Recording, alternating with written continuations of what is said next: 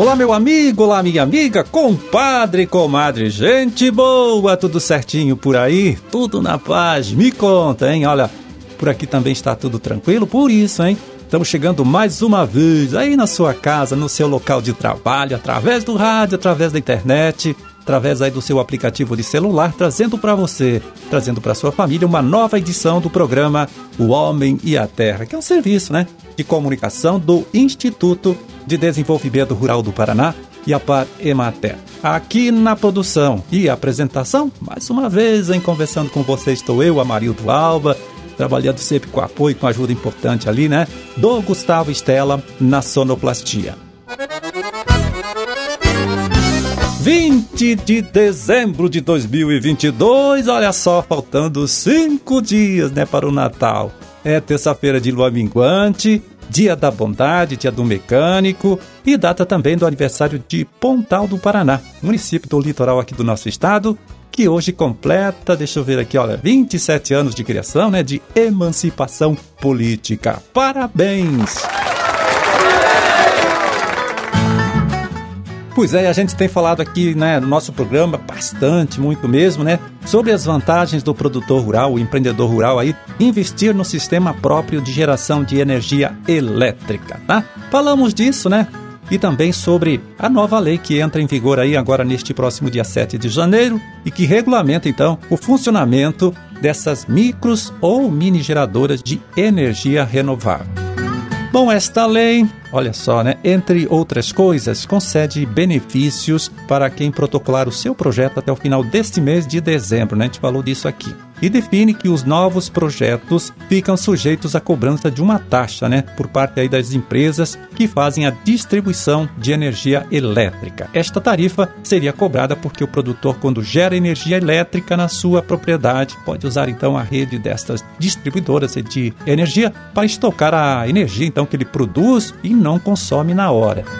É, o assunto é meio complicado, né? Por isso tem gerado muitas dúvidas, tá? Gente que escreve para cá, manda mensagem pelo WhatsApp. E uma dessas dúvidas é a seguinte: quem investe num sistema próprio de geração de energia elétrica lá na sua propriedade, né? Precisa mesmo utilizar a rede da empresa de distribuição de energia elétrica? Então, é mesmo uma pergunta interessante, né, que obrigou a gente a buscar a opinião de um especialista neste assunto, né? Falamos com o agrônomo Erlon Welze de Almeida, né? Você conhece muito ele, participa bastante aqui do nosso programa.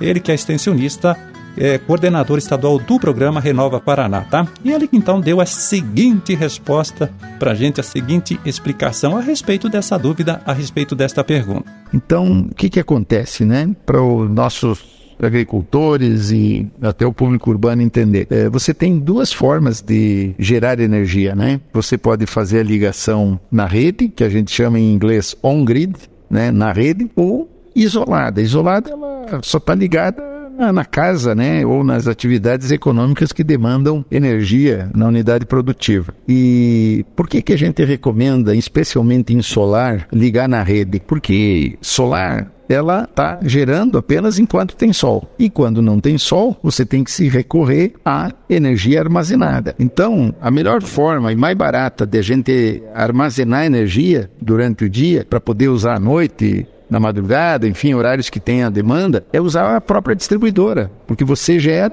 enquanto não está usando toda a energia gerada durante o dia, você está armazenando ela na distribuidora, ficando com crédito. A outra alternativa seria ter baterias. Durante o dia você carrega essas baterias e depois você usa no momento em que for necessário. Entretanto, usar baterias é muito caro, né? É um sistema que ainda não está disponível para uso rotineiro, vamos chamar assim, seja do público urbano, seja do público rural. Então a gente recomenda de que seja feita a ligação on-grid, isto é, na rede, e você usa a distribuidora para ela armazenar para você a energia e se transformar o que a gente chama de créditos e você vai durante a noite usando os seus créditos e tal. E um bom projeto, ele acompanha esse raciocínio e deixa o agricultor tranquilo para que ele possa gerar toda a energia necessária que ele tem durante a noite, né, ou durante a atividade dele, de forma com que o projeto que ele bem feito e que produz energia contemple toda essa demanda. Então, acaba com que ele só pagará no final do mês algo próximo da taxa mínima. É assim que funciona.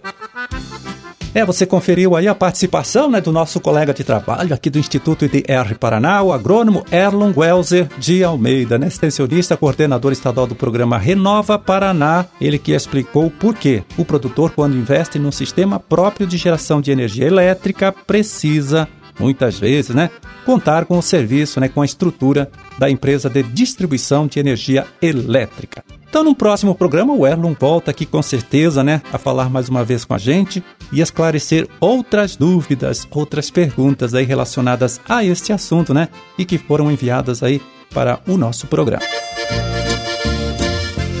E agora vamos acessar aqui o site da Ceasa, Ceasa Paraná, para saber como anda o mercado, em A comercialização das principais hortaliças produzidas por agricultores paranaenses e vendidas nas próprias unidades regionais da Ceasa. É, vamos passar para você o preço médio, né, os preços médios praticados nesta última sexta-feira, dia 16 de dezembro. Na Ceasa de Curitiba, vamos lá. Batata comum de primeira. Olha só, cultura que já tem cerca de 30%, viu? da área colhida desta primeira safra. E deixa eu ver aqui, então, batata de primeira, R$ reais a saca com 25 quilos. Cebola branca, que também teve a colheita iniciada aqui no nosso estado. Então, a cebola, R$ reais a saca de 20 quilos. E repolho verde híbrido grande, R$ reais a caixa com 25 quilos. Baratinho o repolho, hein? 52 centavos o quilo do repolho verde, então, na Ceasa de Curitiba. Em Foz do Iguaçu, abobrinha branca, R$ 60,00 a caixa com 20 quilos. O pepino salada, R$ 45,00 também a caixa de 20 quilos. Cebolinha, né? É, o cheiro verde, R$ 2,00 o maço com 400 gramas. Mandioca de mesa descascada, paipim, né? R$ 7,00 o pacote com 1 quilo. E alface crespa, R$ 35,00 a caixa com 7 quilos. R$ 5,00 então o quilo da alface crespa na Ceasa de Foz do Iguaçu.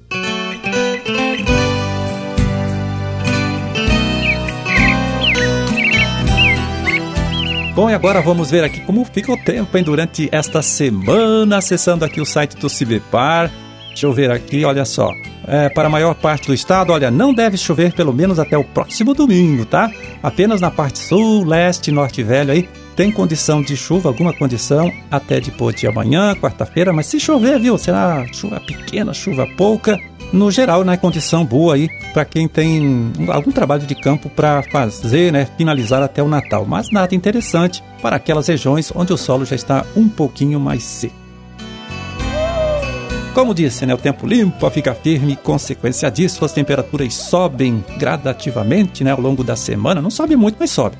Podendo a máxima chegar a 31, 32 graus no domingo, nas regiões de Foz do Iguaçu, Moarama e Paranavaí, também Maringá e 27 graus de máxima aí para o sul do estado. É, e as mínimas também se elevam a partir de hoje, né? De hoje até o Natal. Na região de Foz do Iguaçu, por exemplo, nesta terça mínima prevista será de 20 graus, podendo no domingo atingir 24 graus de mínima, né? A região de Francisco Beltrão, mínima prevista para hoje, 16 graus, atingindo 20 graus no final de semana. E no noroeste do estado, que pega aí especialmente as regiões de Umarama e Paranavaí, o valor mínimo para hoje é de 17 graus, um valor baixo, né, considerando aí as, a realidade da região, considerando a época do ano, mas que chegará a 23 graus é, agora, no, no Natal, né? Essas então são as temperaturas mínimas.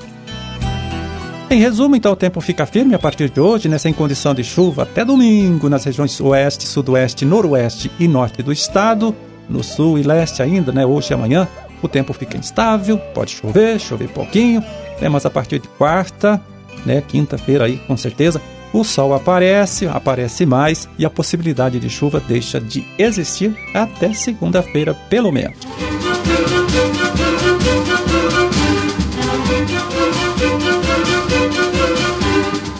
Por hoje tá feito carreto. Vamos ficando por aqui desejando a todos vocês aí uma ótima, né, uma excelente terça-feira e até amanhã, quando a gente estará aqui de volta mais uma vez conversando com você, trazendo para você, trazendo para sua família uma nova edição do programa O Homem e a Terra. Um grande forte abraço para todo mundo. Fiquem com Deus e até lá.